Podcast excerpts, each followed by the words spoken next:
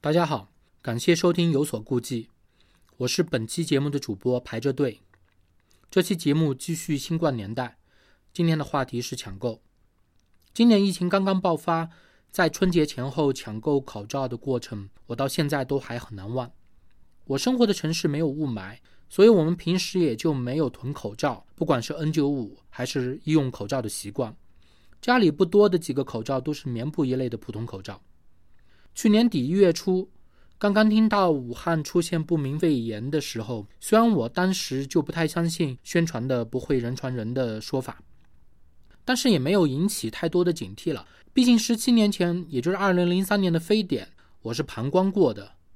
虽然当时还是按照要求做了各种消毒措施，不过因为离北京、广东远，当时确实是一天口罩都没有戴过，而且在我生活的地方也没有见过什么人戴过口罩。所以这次我也没有多出更多的警惕，我觉得顶多就是像非典那样嘛。不过因为年纪大了，胆子还是有点小了，所以到了一月十多号的时候，我还是去买了两包，一共二十个普通的医用口罩。虽然买口罩的时候我已经发现三 M 的 N95 口罩已经全部断货了，不过当时我还是没有引起更多的警惕，买到了口罩也只是把它放在家里，并没有戴。到了一月二十号，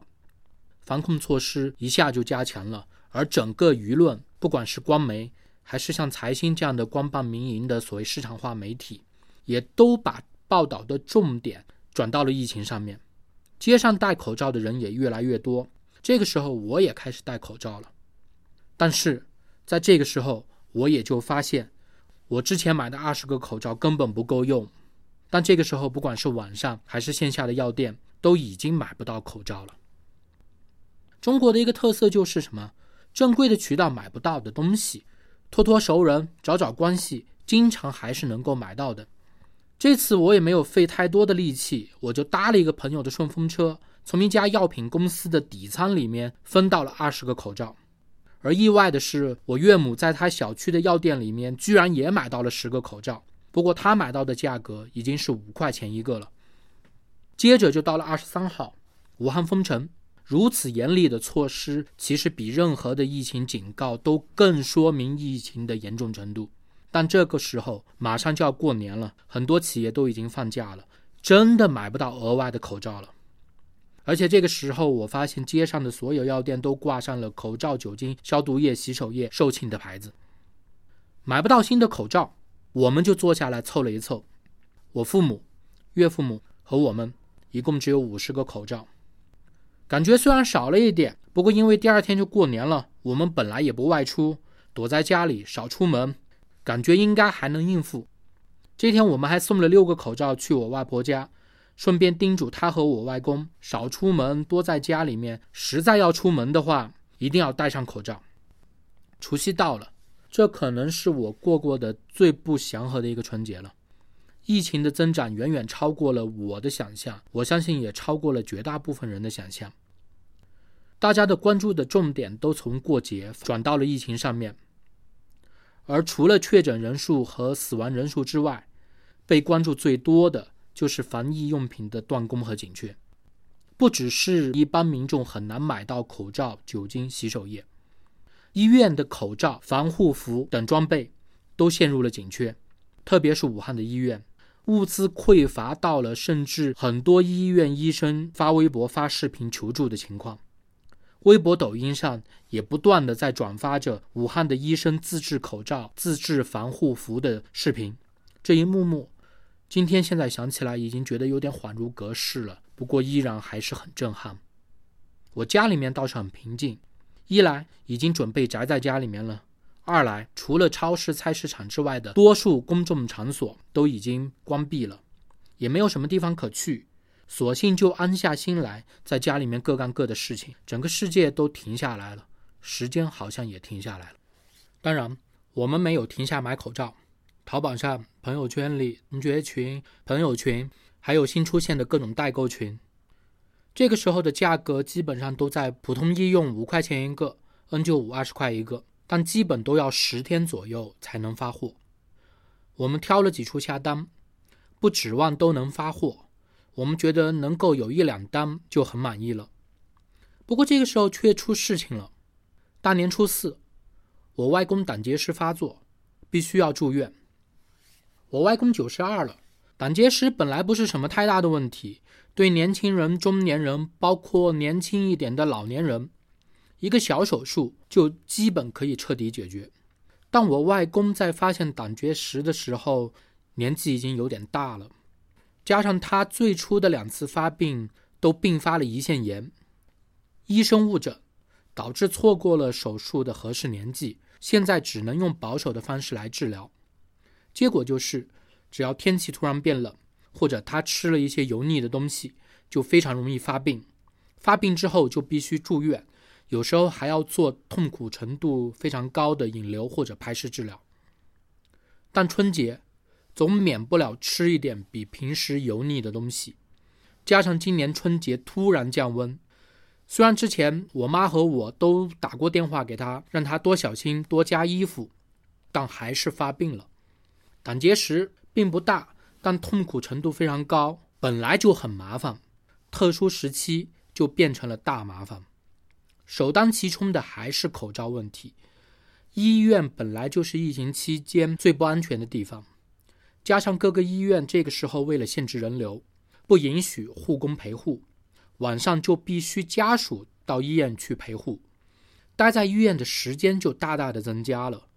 这就意味着口罩的消耗量也会大大增加。家里的口罩无论如何是不够了，何况我家里还只有普通的医用口罩，没有安全性更高的 N95。线下的药店肯定不可能买到。线上下的那几单能不能发货都还另说，就算发了货，按照当时的物流情况，什么时候能收到都不知道。收到了，估计也都赶不上趟了。一下子，我们好像被逼进了一个死胡同，怎么办呢？其实前面已经提到过了，在国内遇到这种情况，大家的办法都差不多，就是找熟人托关系。国内是一个特别热衷于找熟人托关系的社会。很多人不管办什么事，哪怕是那种非常简单、很容易的小事，甚至有可能是找了熟人比不找办起来还要麻烦、还要贵的事情，都还要去找熟人托关系，然后把自己能找人、能找关系当做资本和身份的象征挂在嘴边来炫耀，生怕别人不知道自己有几个熟人能找一些关系。当然，现在也有很多人。也包括我自己在内了，觉得钱能解决的问题都是小问题。一般情况下，自己能通过自己的方式去办掉的事情、解决掉的问题，轻易就不会去找人。当按照当时的情况，显然已经超出了钱能解决或者我自己能解决的范畴。我和我老婆把各自认识的有可能找到口罩的人捋了一下，然后分别去打电话。反馈的结果都差不多，药店的库存已经空了，医院已经改成每个医生每天只发一个口罩，要买到口罩可能得找到能够调配口罩的领导才行。我们当然没有这个能力了，好在朋友们都很帮忙，几个朋友把自己备的口罩拿出来给了我，我们终于凑了五十个医用，八个 N 九五。好在春节期间。加上疫情的影响，医院的多数科室的病人都很少，而且因为医院规定了每个病人只准一个家属在场陪护，病房里的人就比平时少了很多。而病房外，在医院的大院里就非常的空旷，口罩的实际消耗量比想象低了不少。住院六天以后，我外公的情况逐渐变得稳定，医生就要求尽快出院，我们就办理了出院手续。算是有惊无险的过了这一小关。不过口罩还得接着买，一个是当时的疫情正在高速的爆发当中，不知道还会持续多久；二呢，春节包括延长的休假马上就要结束了，复工以后口罩的用量肯定还会增加；三呢，朋友支援的口罩得尽快还上，现在大家都急用，如果等供应充足了再还，意义就不一样了。但是。口罩还是买不到，之前淘宝下的几单还没发货。其中有几单联系了客服以后，他们也完全确定不了什么时候会有货。想了想，我们就退货了。微信群这边呢，好像要相对靠谱一点，但订的口罩也被压在了海关，不知道通关会需要多长时间，会不会被征用？线下这块呢，政府开始组织几大连锁药店供应口罩，但数量太少，每次就五十个到一百个，每个人限购两个。每次到货最多也只有五十个人能够买到，而且送货的时间还不确定，几天才到一次，而且到货的时间有时候在上午，有时候在下午，几乎都是秒光。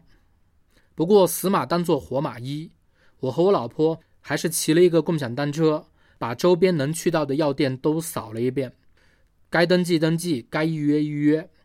而且加了药店的微信群，试试看能不能多买到几个。加了这些药店的微信群，其实并没有帮我多买到一个口罩，不过却田野到了不少有趣的生态。第一个就是排队的问题，没有口罩，也不知道什么时候有货。群里的人当然都想占一个更有利的位置，排到前面先拿到口罩。大家就各自发明对自己有利的排队方法，有的要求按照进群的顺序来排队。有的搞了排队的接龙，有的要求按年纪排队，统一不了就开始各排各的，还统一不了就开始各种吵，吵到吵不动了，休息几个钟头，又开始重来一遍。第二呢，就是这种药店群，免不了也是养生群。疫情期间，除了日常大家爱发的中药预防秘方、食疗预防秘方之外，因为口罩极度紧张。这些群里面转发最多的就是各种延长口罩使用时间的秘方，有用电吹风吹的，有用微波炉加热的，有用酒精喷的。我丈母娘呢，看到一个用平底锅加热的以后呢，就去试了一下，结果口罩直接化在锅里面了，她心疼了好几天。最好玩的呢，是在这些群里面，不管是发生什么争吵，排队的也好，还是秘方有没有用的也好。吵到一定时候，总会出现两种人，一种呢跳出来就艾特群管理员，也就是药店的服务员，大家别吵了，让管理员来主持公道，大家都听管理员的。而另外一种呢，更加理性、中立、客观一点，他们会让大家别吵了，我们是来买口罩的，不争论，搁置争议，好好排队。靠这些药店和药店群没有什么收获。但我们扫了一通街，还是有了成果。在一家规模不算小的非连锁的药店里面，我们找到了口罩，有 N95 和越南产的四层医用口罩。N95 卖二十五块钱一个，越南口罩六块钱一个。两到三天以后就可以拿到货，不用交定金，而且不限量。现在我都还记得我当时的感觉，就是长长的出了大半口气。心基本上算落地了。在等待口罩的两天时间里面，我仔细算了一下我们整个家庭未来两个礼拜的用量。因为我相信，随着复工以后，口罩的供应不仅会逐步的恢复，而且因为疫情，很多其他行业的工厂也都开始突击的加入到了生产口罩的行列。口罩的供应不但不会少，还会超量，价格肯定会降下来。囤太多完全没必要。最后，我们在这个药店买了五十个 N95，一百个医用，还掉之前朋友支援的口罩之后，剩下的我觉得够我们应付一个多月了。这一天，我到现在都还能准确的记得它的日期，二月六号。在这一天，我家的口罩问题算是基本解决了，但全国各地抢口罩的乱象却也在这前后到达了顶峰。二月五号，微博上爆出。云南大理市强行征用了重庆从海外采购的一批口罩，其中相当的一部分还是重庆替湖北黄冈购买的。这条新闻一爆出，立刻就全网刷屏。加上大连、山东互抢口罩的新闻，地方政府也买不到口罩，地方政府出手抢口罩，地方政府相互抢口罩，成了整个疫情期间防疫医疗物资状况最好的一个注脚。好了，故事说的差不多了，下面开始讲讲道理。首先的问题是，为什么会发生抢购呢？最根本的原因是供应不足造成的紧缺，这不需要过多的解释。不过有个有趣的现象可以说一说，就是在欧美疫情爆发的初期，很多国家都出现了抢购卫生纸的情况。当时大家都很奇怪，为什么不抢别的，偏偏去抢卫生纸呢？我觉得大象工会做了一个很精彩的解释，因为卫生纸的体积很大，货架上放了很多卫生纸，但实际上并没有多少。一旦发生抢购，很容易就可以把货架买空。从而给顾客造成卫生纸紧缺的错觉，进而引发更大规模的抢购。不过，虚假的紧缺终归是虚假的，而且它不像虚假希望和虚假绝望那样那么难戳破，它很快就会被发现。看起来的紧缺并不是真的紧缺，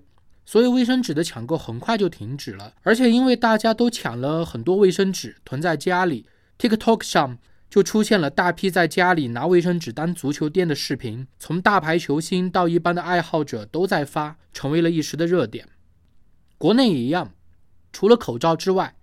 在整个疫情的期间，出现过好几次食品短缺的传言。而且还随之出现了抢蔬菜、抢猪肉、抢米面、粮食等几次抢购。但是当大家发现抢了还有，抢了还有，再抢还是有之后，没过两三天，抢购风和粮荒的传言就烟消云散了。抢购的根源是紧缺，那么就产生了两个我关注的问题：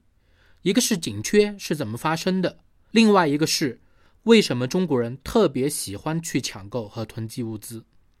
先说紧缺是怎么发生的。这是一个很大的系统性的问题，不可能几句话就说得清楚，而且实际上也超出了我能回答的范围了。我只能就这次疫情期间的一些现象说一说我自己的观察和体会，还是说口罩为代表的防疫物资、医疗物资吧，因为这是这次疫情里面真正大面积紧缺过的东西，造成口罩紧缺的第一个原因。我觉得是疫情爆发之后的用量激增，而且由于口罩是更换频率非常高的耗材，它的用量增加可以说是几何级数的。第二个原因就是疫情爆发正好碰上了春节休假，很多工厂都停工了，而且因为春节的特殊性，它是中国文化里面最重要的必须要回家团聚的节日，不少工厂它可能提前几天甚至一个礼拜。就放假让工人回家过年去了，而且因为春节重要，工厂也很难在春节期间短时间内把工人重新召回。用量大增，用量大增，又碰上了生产的暂停，两个最直接的会导致供应不足、商品紧缺的因素，在这次疫情的初期正好叠加在了一起。再加上因为春节造成的物流运输能力的下降，出现极度紧缺的情况。其实完全的不奇怪，但有朋友可能会问：不是还有物资储备吗？为什么储备的物资没有发挥出作用？这里涉及到的问题，其实就是物资储备量的问题，储备多少才合适？记得在一二月份疫情初期的时候，台湾官方曾经出过一个广告，这个广告告诉大家，台湾有两千多万储备口罩，完全够用了。当时就有很多批评者出来批评，两千多万口罩算到人头上，也就是一人一个，不到一天就消耗掉了，怎么还好意思拿出来吹嘘呢？这种批评其实非常典型，他误解了储备的作用。储备不是管够，储备的作用是临时性的救急和缓冲，小灾小难，储备也许就够了，但是遇上大灾大难，储备就必须配合正常的生产。甚至是临时调整出来的超量的生产才能起作用，只依赖储备和放弃治疗其实并没有什么太大的区别。就拿这次疫情来说，我相信大陆的口罩储备量从绝对数量上来说肯定是远远超过台湾的，不是一个数量级的问题。但大陆有没有像台湾那样做到了人均一个储备口罩？因为没有官方的数据，我也不做妄自的猜测。不过我自己的看法是，考虑到地形的特点、人口的分布、仓储成本等等因素，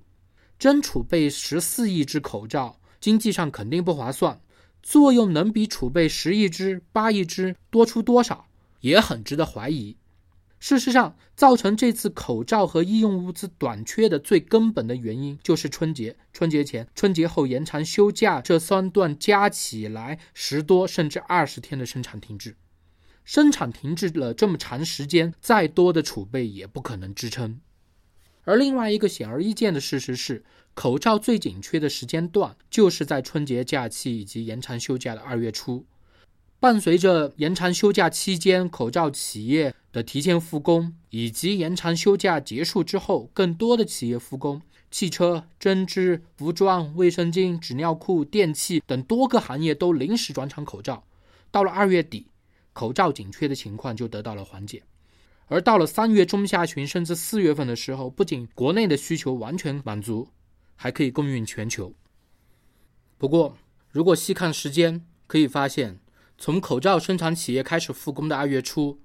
到缓解了供应压力的二月底，期间足足花了一个月的时间。这究竟是快还是慢呢？这其实是一个非常难以评价的问题。只从时间上来说，小小一个口罩花了一个月的时间，无疑是慢了。但如果深入口罩生产的过程，就会发现，口罩的生产不仅仅是口罩生产企业独立就可以完成的。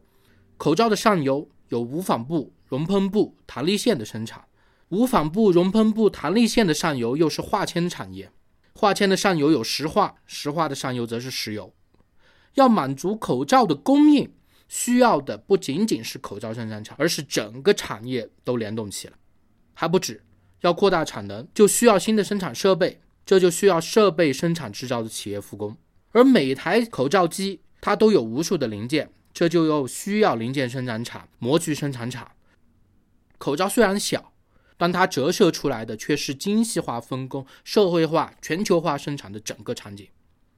在很多时候，我们都说牵一发动全身。但在这次疫情里面，确确实实是全身都动了，才牵动小小的一发。所以，我们再看这次疫情里面口罩的生产，可以说，在春节放假生产暂停，而且为了防疫又封城断路的情况底下，已经分工的非常细致的整个产业，能够在短短一个月的时间就重新联动起来，爆发出这么高的产能，其实是非常不容易的。但问题是，生产组织的快。相对于现实的需求，它仍然是慢了。这在后期欧美疫情爆发之后，尤其是美国发生了呼吸机的紧缺的时候，表现得更为明显、更为典型。全球化带来了更专业的分工和生产，带来了更低的成本、更便宜的价格。但是，过长过细的产业链在疫情这样的危机中，显现出了它极其脆弱的一面。这也导致了在这次疫情里面，很多国家都开始质疑全球化的分工和生产。很多国家和地区都希望把医用物资和其他一些物资的生产重新迁回本国，或者在本国新建新的生产，从而减少对全球化供应的依赖。这种逆全球化的风潮，在不少国家正在成为一个越来越主流的意见。我们经常说世界是平的，但近看的话，坎很多。坑更多，这并不是全球化第一次被广泛的质疑。某种程度上可以说，川普在四年前的当选就是全球化当中利益受损的群体的一次意见表达。但很显然，他们的意见并没有让以达沃斯精英为代表的全球化中的受益群体去反思目前全球化模式可能存在的问题，去重视和帮助那些在全球化当中付出了代价的人。除了骂川普、川粉之外，还是骂川普、川粉。这除了加深本已经存在的裂痕，我没有看出有任何正向的作用。所以，我现在也看不出短期内有什么办法去解决这次疫情当中暴露出来的全球化供应链脆弱的问题。因为供应链脆弱的背后，是几个全球化生产消费大国，尤其是中国和美国之间缺少互信的问题。但归根结底是价值观和意识形态的严重冲突，这可以说就是一个死结了。在过去可以模糊处理的时代，这个问题可以回避，乃至大家一起掩盖。但现在全球的意识形态价值观的冲突越来越极端化，冲突越来越激烈，这些问题虽然包裹在非常巨大的经济利益里面，但是仍然会在无数地方、无数事件，甚至可以说是每一个地方、每一个事件当中显露出来，而且很快就演化成无可回避的你死我活的问题。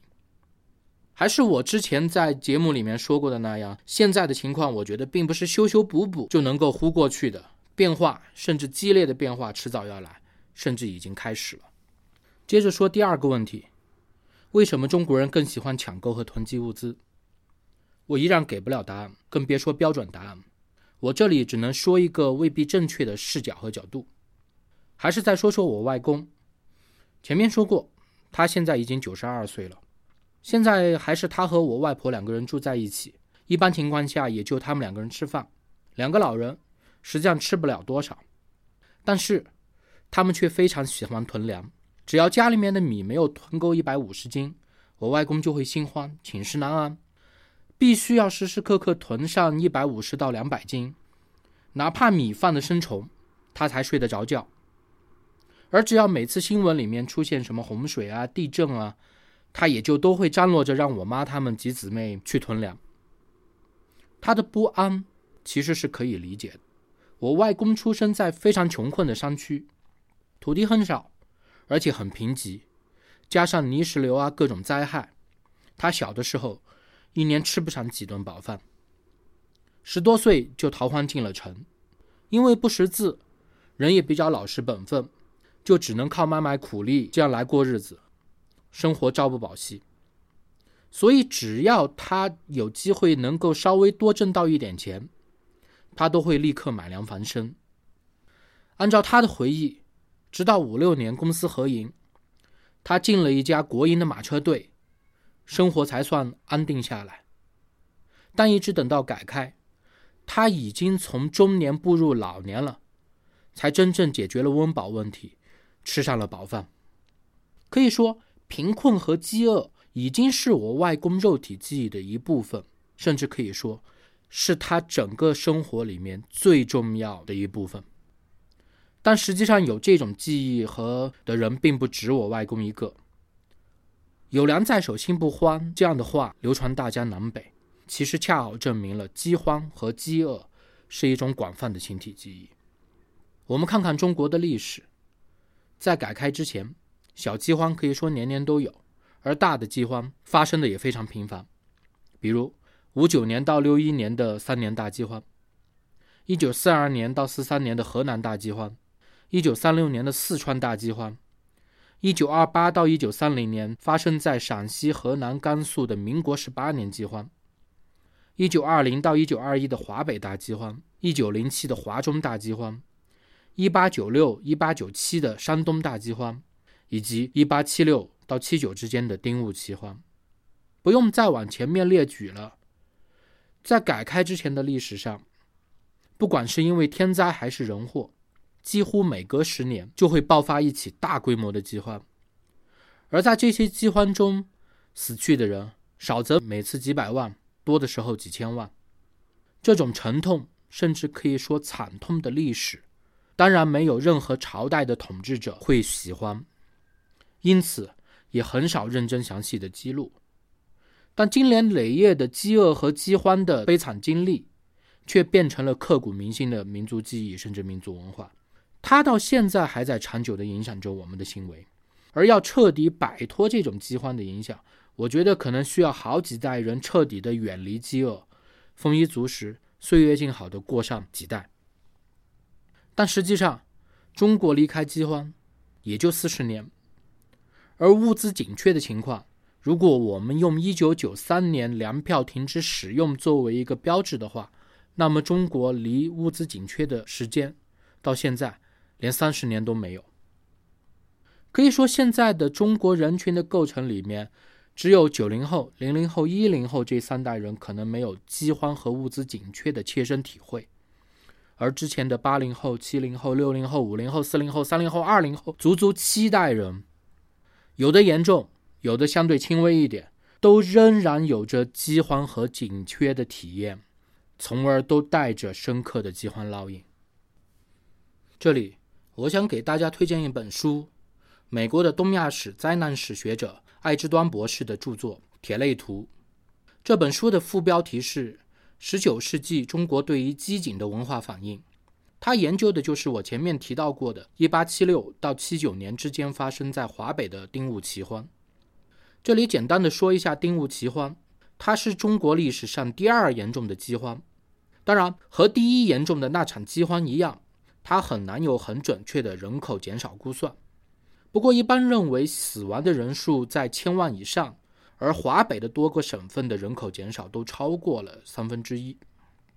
艾之端博士的书非常精彩，这里只说当中的一个观点。艾博士通过研究发现，在大饥荒里面，女性比男性获得生存的几率更高。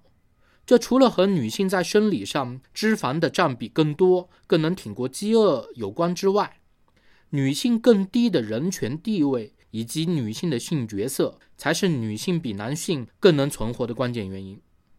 因为女性的人权更低，所以女性更容易被当作商品去贩卖。又因为女性的性角色，女性除了可以被卖去作为佣人、奴婢、奴仆之外，还可以卖去做妾、做通房丫头，还可以卖入妓院，女童还可以去做童养媳。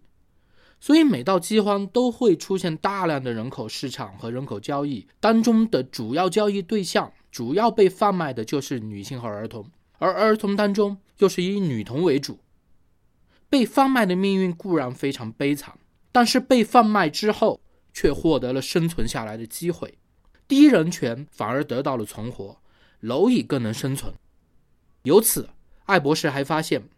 不论是女性还是男性。在大饥荒、大灾难的时候，放弃人权、出卖人权、自愿为奴，恰恰是获得生存的一条极为有效的途径。在很多饥荒频发的地方，这甚至是很多族群下意识的、不需要思考的行为模式。艾博士的这个观察，我觉得非常重要，它可以用来解释很多让我们困惑的现象，比如从鲁迅开始就讨论的奴性的问题，比如遇事先下跪的问题。比如闷声大发财的习惯，比如鸡蛋和石头之间习惯性站到石头一边的现象，等等。当然，这里我必须要有所顾忌一下，这些问题肯定就不展开讨论了，好吧？嗯，说的也差不多了，本期节目就到这里，感谢收听，有所顾忌，我是本期节目的主播排着队，下期再见。